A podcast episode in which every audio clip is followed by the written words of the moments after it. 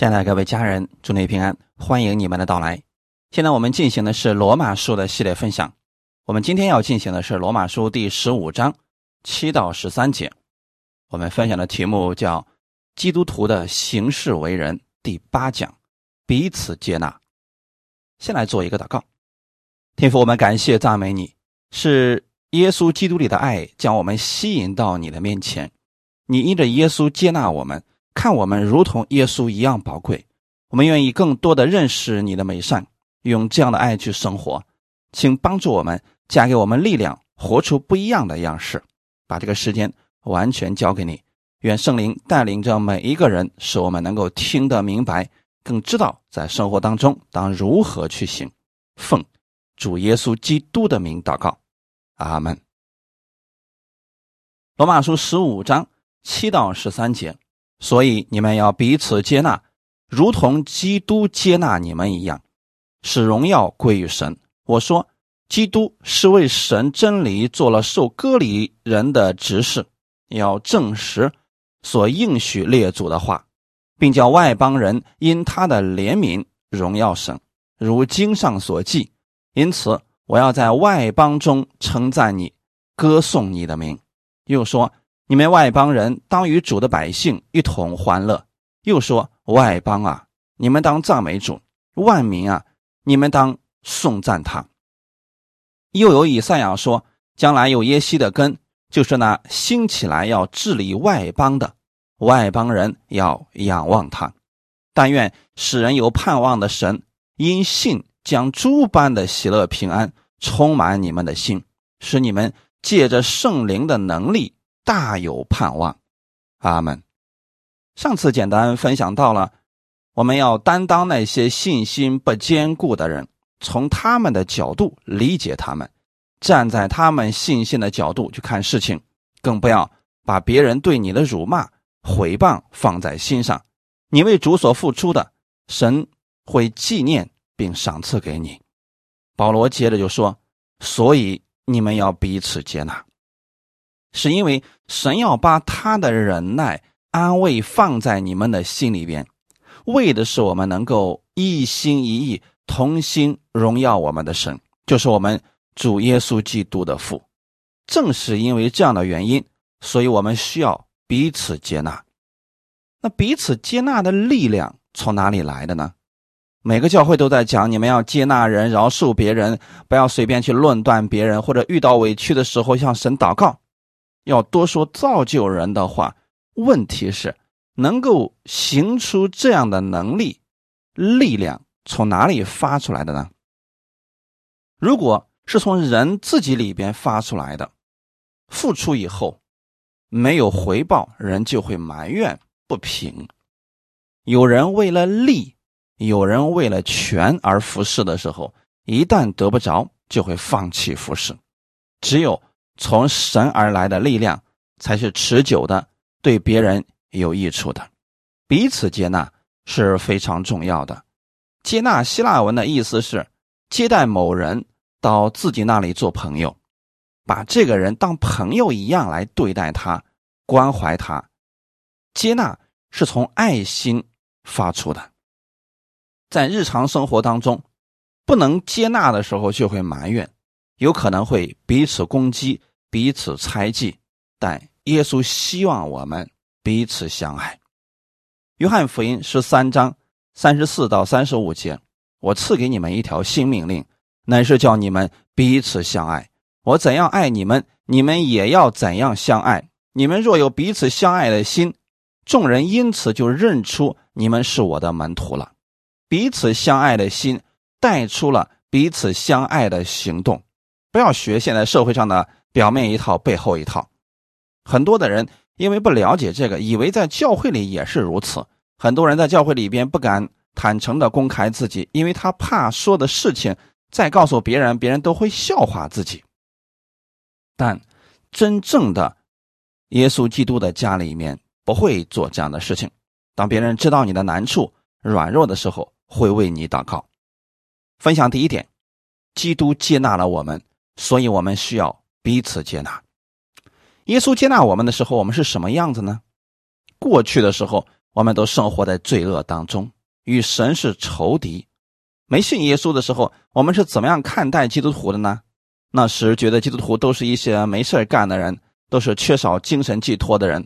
那个时候可能也看不起基督徒，一想到基督徒就认为是老弱病残的一群人。基督接纳世人，为世人的罪而死的时候，世人还活在罪恶当中。最致命的是，人还不相信耶稣，还觉得自己过得挺好的。实际上，世人却是一步一步正在走向死亡。罗马书第五章九到十节说：“现在我们既靠着他的血称义，就更要借着他免去神的愤怒，因为我们做仇敌的时候，且借着神儿子的死得与神和好；既已和好，就更要因他的生得救了。我们得救是靠着耶稣基督的血，称义是因着他的复活，因着耶稣在十字架上所成之功。”神接纳我们了，因为罪价已经还清，我们披着基督的衣袍。天父如何爱我们，就如何接纳我们。这是怎么说的呢？耶稣如何，我们在这个世上也如何。天父如何爱耶稣，就如何爱你；如何接纳耶稣，就如何接纳你。今天天父看你的时候，是透过耶稣基督看你。就算你的行为现在还不够好，神仍然接纳了你，因为神看的不是你的行为，他看的是耶稣基督的血已经使你成义，你是神的爱子，这个关系已经建立了。这份关系就像你和你的儿子一样，你的儿子可能会犯错，但依然是你的儿子，血缘关系不会更改了。以弗所书第二章十三到十六节，你们从前。远离神的人，如今却在基督耶稣里，靠着他的血已经得亲近了。因他使我们和睦，将两下合而为一，拆毁了中间隔断的墙，而且以自己的身体废掉冤仇，就是那记在律法上的规条。我要将两下借着自己造成一个新人，如此便成就了和睦。记在十字架上灭了冤仇。便借着十字架，使两下归为一体，与神和好了。十字架代表两个方面：竖的代表是我们跟神的关系，横的代表的是我们与人的关系，而中间的连接点就是耶稣基督。我们从前是远离神的人，但耶稣基督在中间打通了我们和神之间的桥梁，靠着耶稣基督的血，我们和神已经和好了。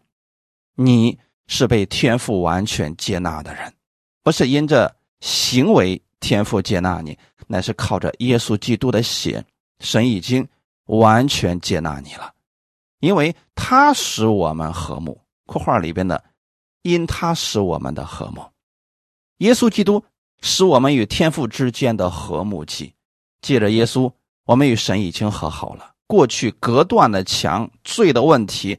耶稣在十字架上已经解决了，我们被天父接纳了。虽然我们的行为不好，但是神是好的。虽然有时候我们还是会软弱犯罪，但天父爱我们的心没有改变，依然接纳我们。他更愿意我们在遇到问题的时候向他呼求，他乐意帮助我们。只有我们认识到了天父对我们的完全接纳，我们才能够。接纳别人，很多人总是看自己的行为不好，觉得神不会接纳。当人如此想的时候，实际上还是不太明白神的恩典。恩典本来就是不配得的、不该得的，但神白白赐给了我们。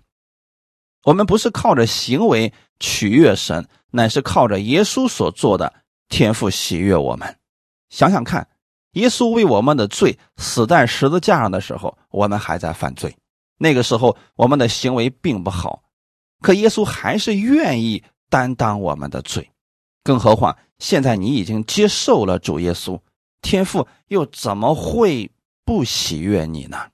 你现在的行为总比出信的时候更好了一些吧？天父接纳我们，因为他爱我们。神的爱是。无条件的，是不求回报的，不是我们回报了神，神才继续爱我们。天父对我们的爱不求回报的，不在乎你怎么样对他，他依然还是那样爱你，接纳你。耶稣来到这个世界上的时候，其实以色列人的行为并不好，他们竟然也看不起耶稣，总想找耶稣的把柄。但是就是这样的一群人，耶稣仍然接纳他们。路加福音第七章三十四节：“人子来也吃也喝，你们说他是贪食好酒的人，是税吏和罪人的朋友。”这些以色列人自己的行为不好，不愿意接纳不如他们的人。耶稣接纳这些人，他们却在背后论断耶稣，指指点点。弟兄姊妹。耶稣能接纳以色列人，也能接纳你。他知道你的一切，却依然爱你。罗马书十五章八到九节，我说：基督是为神真理做了受割礼人的执事，要证实所应许列祖的话，并叫外邦人因他的怜悯荣耀神，如经上所记。因此，我要在外邦中。称赞你，歌颂你的名。基督是真理的指示，他看的并不是你是什么人，而是为真理做见证。只要是愿意寻求真理的人，耶稣都接纳他们。当时的以色列人拒绝了耶稣，拒绝了福音，福音就转向了外邦。神的怜悯、荣耀在外邦之地显明出来了。如果你去传福音，有人不接受，不要灰心失落，再找其他人就可以了。神让我们传福音，并不是让我们必须让人信耶稣，我们只管传就可以了。我们种下福音的种子，圣灵会引导他，让他认识真理的。只要人愿意接受福音，我们的天赋接纳他。第十节又说：“你们外邦人当与主的百姓。”一同欢乐，神接纳外邦人，并不是因为外邦人比以色列人行为好，乃是因为神的怜悯到了外邦人身上。因此，我们都不是靠着行为取悦神得着的救恩，这救恩是神的恩典。我们接受的人当与主的百姓一同欢乐。神希望我们彼此接纳，彼此相爱。第十一节又说：“外邦啊，你们当赞美主；万民呐，你们都当颂赞他。神的福音在各地都有美好的见证。当我们领受了主的恩典，自然会从心里赞美主，颂赞他。将来的天国里不再分以色列人、外邦人了，都是神的百姓。我们都是神的爱子，所以在地上的时候。”我们若是明白了这些真理，就可以彼此接纳，先品尝到在地如同在天的喜乐。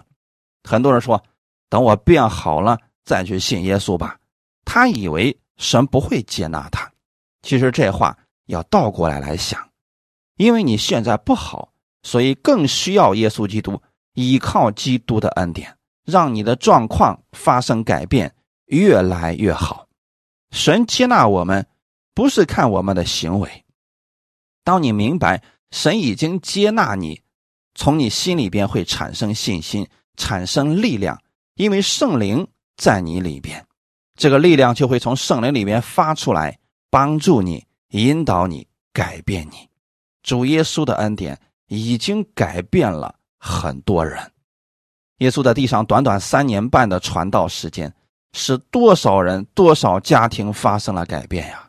特别是当人明白了耶稣基督在十字架上所成之功的时候，许多人因着耶稣而改变，不再为自己而活，乃为基督而活。当你明白天父因着耶稣接纳了你，你才有力量去接纳别人。刚才读的那段经文怎么说的呢？所以你们要彼此接纳。如同基督接纳了你们一样，你要去思想耶稣基督如何接纳你。当你明白了这个之后，就有力量去接纳那些不可爱的人了。感谢主。分享第二点，彼此接纳。耶稣接纳了我们，我们效法基督的时候，就要效法耶稣基督的样式。当你想去饶恕别人、接纳别人、想去爱别人的时候，首先要知道耶稣是如何爱了你。不要用人的爱、人的接纳，那都是有条件的。要用耶稣基督接纳你的那种方式去接纳别人。如果我们跟人之间有了问题的时候，需要我们彼此接纳、彼此饶恕，这点十分重要。很多人把这个混了，所以他就觉得说，反正神已经接纳我了，怎么样生活都无所谓了。其实，你的一言一行代表的不再是你自己，乃是代表耶稣基督了。如果人与人之间不能够彼此接纳，就会彼此相争。法利赛人。因为不接纳耶稣，所以总是在背后论断耶稣。我们看一段经文：马太福音十二章二十二到二十八节。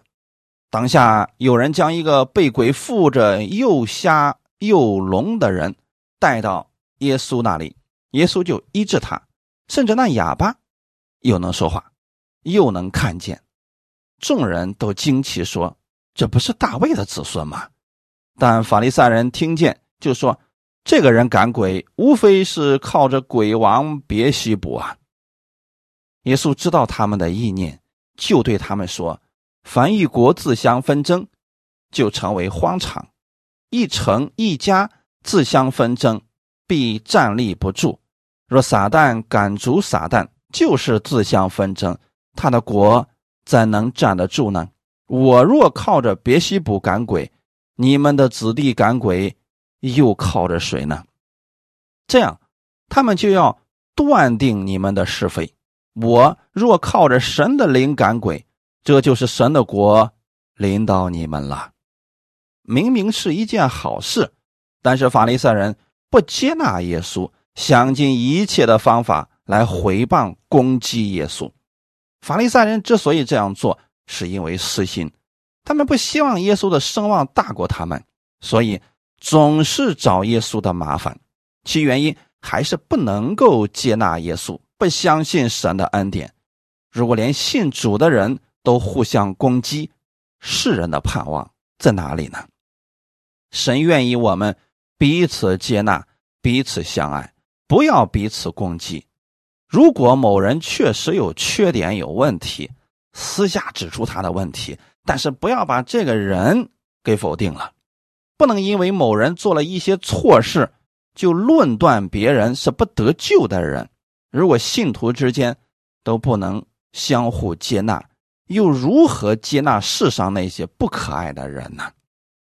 魔鬼希望人与人之间互相争斗，教会与教会之间互相争斗、互相攻击。因为这样就分裂了。当我们之间彼此攻击的时候，教会之间彼此论断的时候，教会就分裂了。这正是魔鬼的诡计。耶稣正好借着这事情给我们讲明白：如果撒旦赶撒旦，这个国就站立不住。耶稣说：“我若是靠着神的灵赶鬼。”耶稣是站在法利赛人的角度去讲这个事情，实际上。耶稣本来就是靠着神的灵在赶鬼，这就是神的国临到他们了。不管是在律法下的人也好，恩典下的人也好，只要相信的是耶稣基督，都是一家人。只不过有人活在像法利赛人一样的苦读当中，有些人活在基督的自由之下而已。我们看到那些在律法之下受捆绑的人的时候，第一。要怜悯他们，而不是攻击他们。先要接纳他们，因为他们还不明白神的恩典。弟兄姊妹之间一定要彼此接纳。如果教会里的弟兄姊妹相互纷争的话，教会必然会分裂。在上个世纪七十年代到九十年代的时候，全国的福音形势真是一片大好。当时有很多的人信主，当时大家的信心。相对来说都比较单纯，信耶稣进天国，不信下地狱，有病治病。但是从九十年代到九十七年那段时间，教会的分裂是最严重的。表面上看起来很兴盛，但是人与人之间无法彼此接纳，因着人的私欲，很多派别建立起来。我是属保罗的，我是属亚波罗的，甚至一个教会当中也分门别类，相互攻击，觉得这个牧师讲的对，哎，我觉得那个牧师讲的对，结果出现了纷争。也就是在那一段时间，很多的教会就分裂了。弟兄姊妹。这就已经上了魔鬼的当了。魔鬼希望信徒之间相互纷争，这样的话，事工就没办法进行了。我不知道你在的教会当中，你担当什么样的职务？也许是执事，也许是劝勉的。无论你看到弟兄姊妹之间有什么样的问题，一定要将大事化小，小事化无，不要故意使人产生纷争。听到一个人去论断另外一个人的时候，一定要阻止这个人，免得帮助了魔鬼。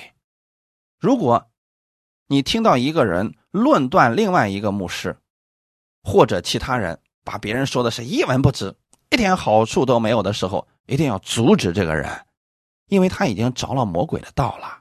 因为魔鬼希望我们散布纷争、散布谎言，这样的话，福音施工就会耽误了，就停下来了。一定要明白这个事情。先要彼此接纳，就算那些在律法下的人，也要接纳他们，因为神爱以色列百姓，也爱外邦人。神愿意我们一起喜乐。当信徒之间无法彼此接纳的时候，就容易互相定罪。但我们要透过基督看这个人，可能他有一些做法我们看不习惯，但你首先要接纳这个人。也许他是无意的，也许是他个人的习惯经历所造成的，要分辨着来理解这样的事情，只对事，不对人。我们可以指出别人的问题，但依然要接纳这个人。审判的事情是神做的，我们要做的是彼此接纳。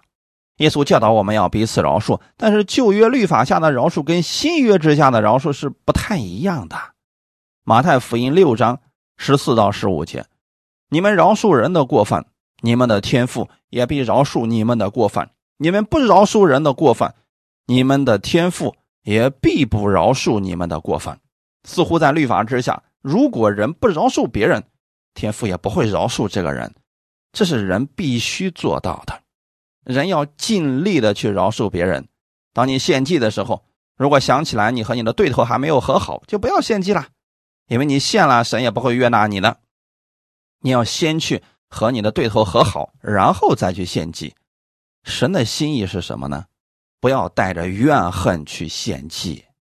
在新约之下，也教导了饶恕的事情，就是接纳。格罗西书第三章八到十四节。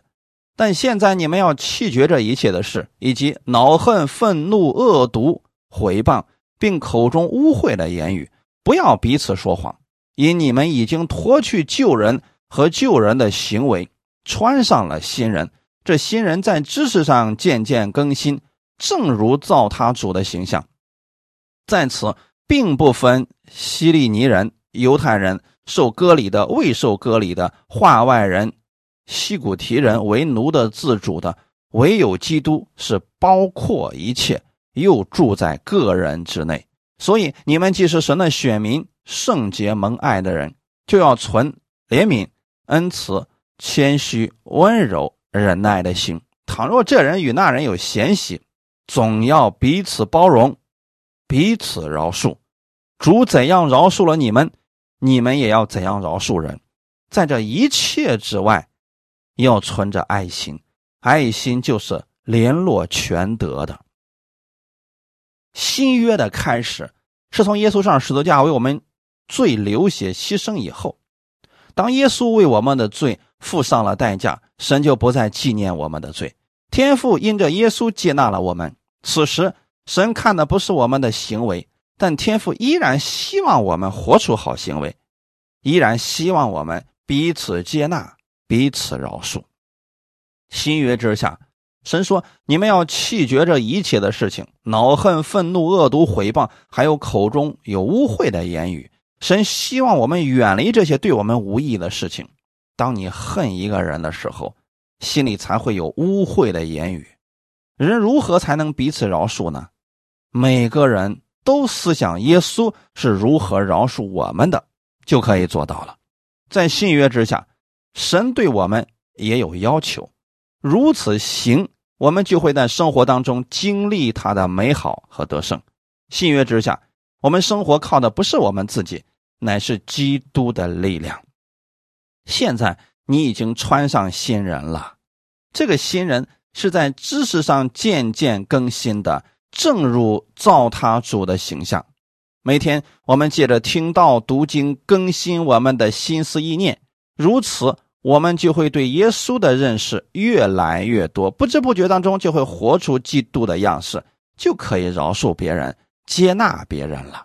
如果你每天没有神的言语来供应，你怎么会有力量活得不一样呢？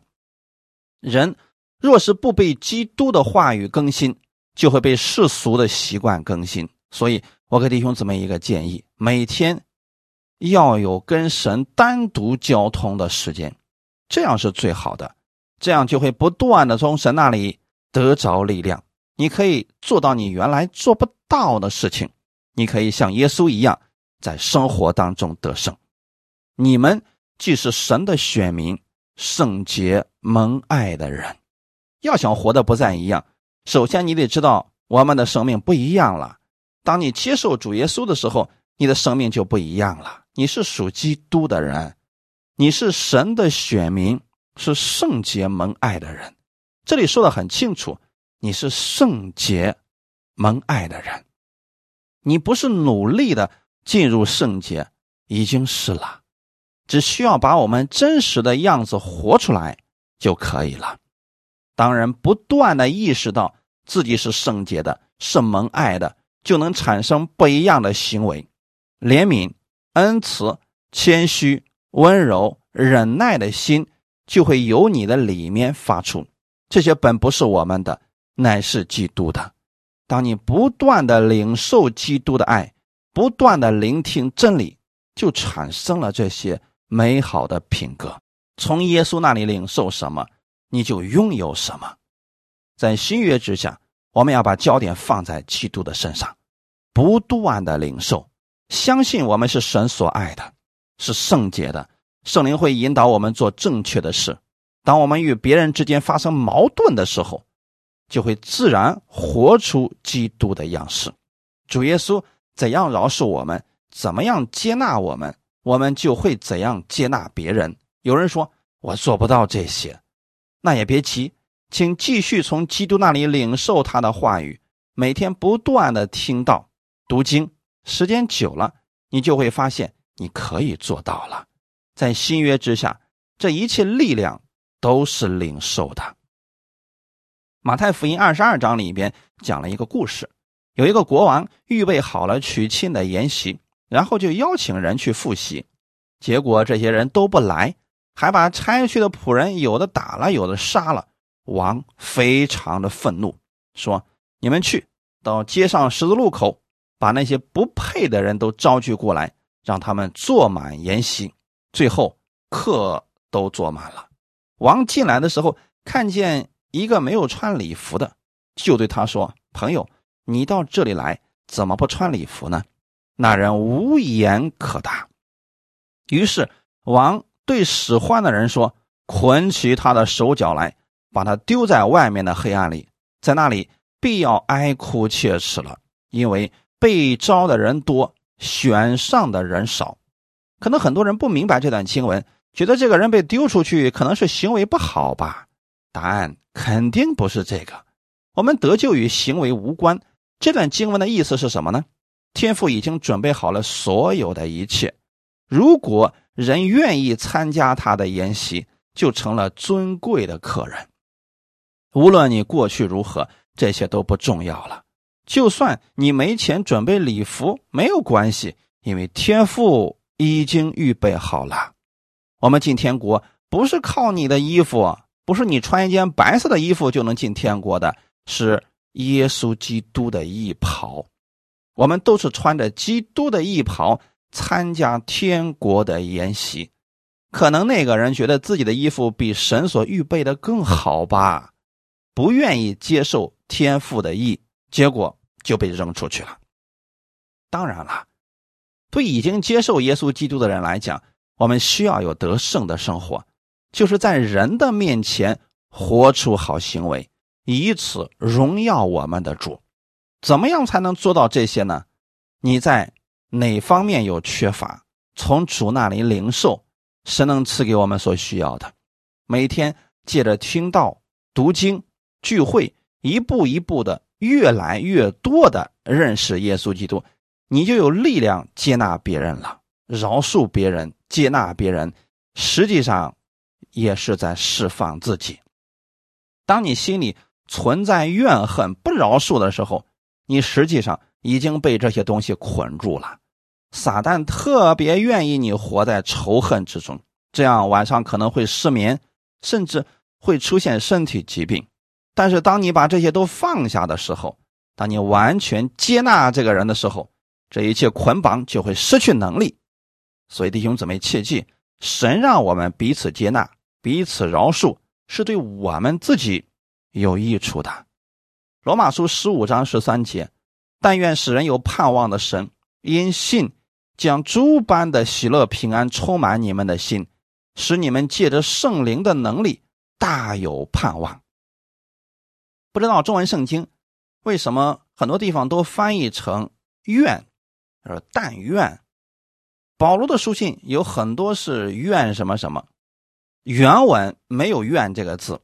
十三节原文直译：那使人有盼望的神，因信将诸般的喜乐平安充满你们的心。使你们借着圣灵的能力大有盼望，不是愿。如果是愿的话，就好像是一个将来时一样，就好像是神的心愿是这样，但不一定充满你的心。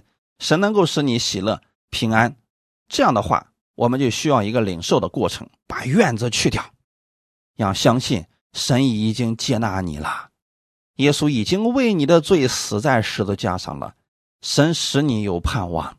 无论在任何情况之下，神都能将喜乐平安充满你的心。所以要把经文里边的“你们”改成“我”。我相信你能将你的喜乐充满我的心，因为我是你所爱的，我是圣洁的、蒙爱的。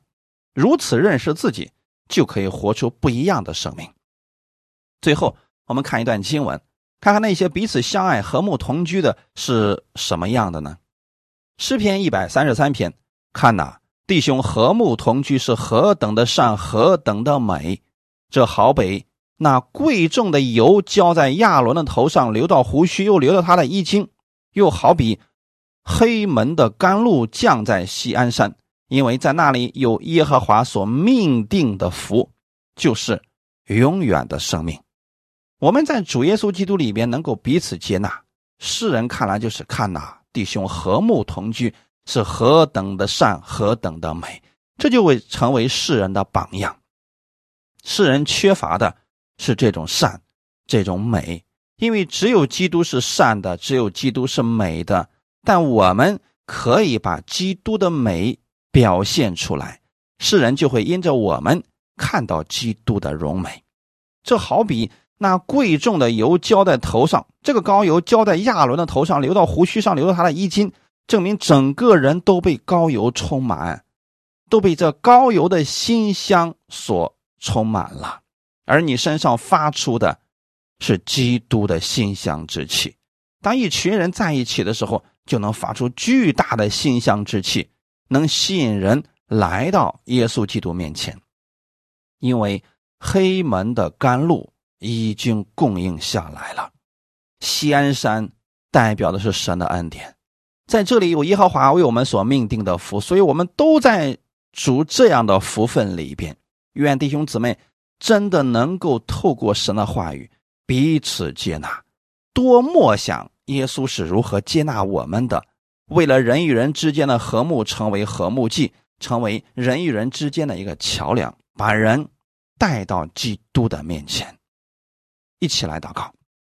天父，我们感谢赞美你的恩典，感谢你因着耶稣接纳我们，我们愿意领受这样的力量，在生活当中活出不一样的样式。请加给我们智慧和力量，让我们不断的活出基督的荣耀。